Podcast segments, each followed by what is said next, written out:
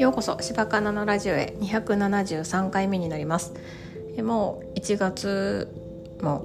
えー、7日になって。私はこの間ねあの息子が17歳になったんですよ。いや早いなと思って改めて思いました。2023年17歳になって2024年は18歳になって2025年は19歳になるんですけどそれをあの手帳に書いてたらうわなんかどんどん大人になっていくなと思って。で私は本当にあのこれから何しようかなって思ってます。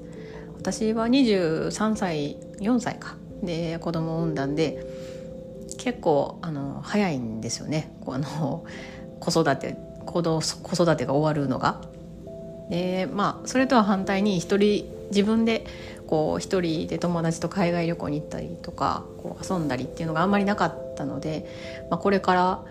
なんか自分の人生をどうやって生きていこうかなって本当に改めて子供の誕生日に思いました。で誕生日プレゼントはもう洋服にしようかなって思ってます。もう欲しいものはねあのクリスマスにエアポッツを買わはったんで今欲しいものって言ったらないって言ってはったし、まあ、自分でその AirPods のケースと iPhone のケース色をお揃いにして喜んでましたね。であのまあ何もしいひんのもなんかなと思って、まあ、100均でハッピーバースデーのガーランドっていうんですかね。飾り付けをしたりなんか今すごい可愛い風船が売ってるんですよ。あのちょっとパステルカラーの風船が売ってるんでそれを20個入りやったんですけど20個もちょっと膨らませる時間も配達料もなかったんでまあ56個膨らましてあの彼の部屋に飾っておいたりしました。なんかそれが意外と嬉しかったみたいであ僕は愛されてるなって思ったって言ってましたね。それがなんか可愛いなって思ったりしました。あとはあのケーキを買ってくれはったんですけど私じゃなくてあの義理の母がまあ、彼からしたらおばあちゃんなんですけどおばあちゃんが買ってくれてで夢があったみたいでホールをワンホールで自分で食べたい。あの切ったやつじゃなくてもうホールごと食べたいって言って、まあ、それを実行してもうなんかすっごい幸せそうでしたね。もう僕死ぬ前これでいい最後の晩餐これでいいって言ってましたね。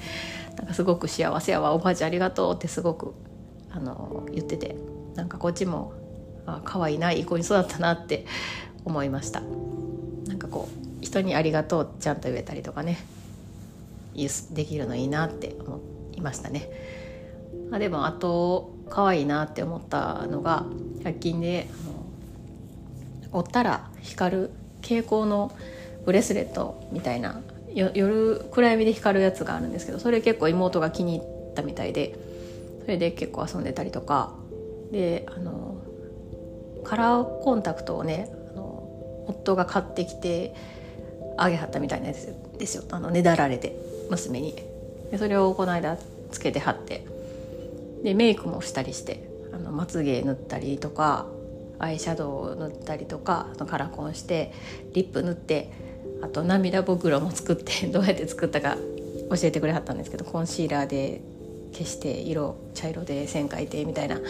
作ってくれはってまあ結構上手にできててすごいなって言ってましたね。みんなそのまあメイクした状態であのご飯食べに行ってたんですけどあの知り合いの人とかは誰か分からへんかったわって言ってましたしあのおじいちゃんの方もにもいたんですけどそのおじいちゃんも誰か分からへんって言ってましたね。で、まあ、私とかは結構どこあ涙袋を買いたんやとかいろいろ気づくんですけど息子はもう何が何だか分からへんみたいな 何が違うかも分からへんみたいでしたねすごい鈍感なんやなそういうのって思いながら話したりしてましたで誕生日にその息子のたんあのどうやって生まれたか、まあ、破水から始まってみたいな話をしたりとかあと私本当に人生で一番辛かったのが息子を産んでからの1ヶ月間っていうのが本当に今でも変わらないぐらい辛かったなっていう思い出があって、まあ、寝ないしね泣くしねどうしたらいいか分からへんしねしかも誰も助けてくれないしね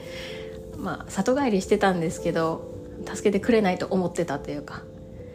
があったんで、まあ、あの身体的にも精神的にも辛かったなっていうのを覚えてるのでそんなことを話したりしてましたね。はいえーまあ、いい誕生日祝えてよかったなと思いました。それではお聴きくださりありがとうございましたまた次回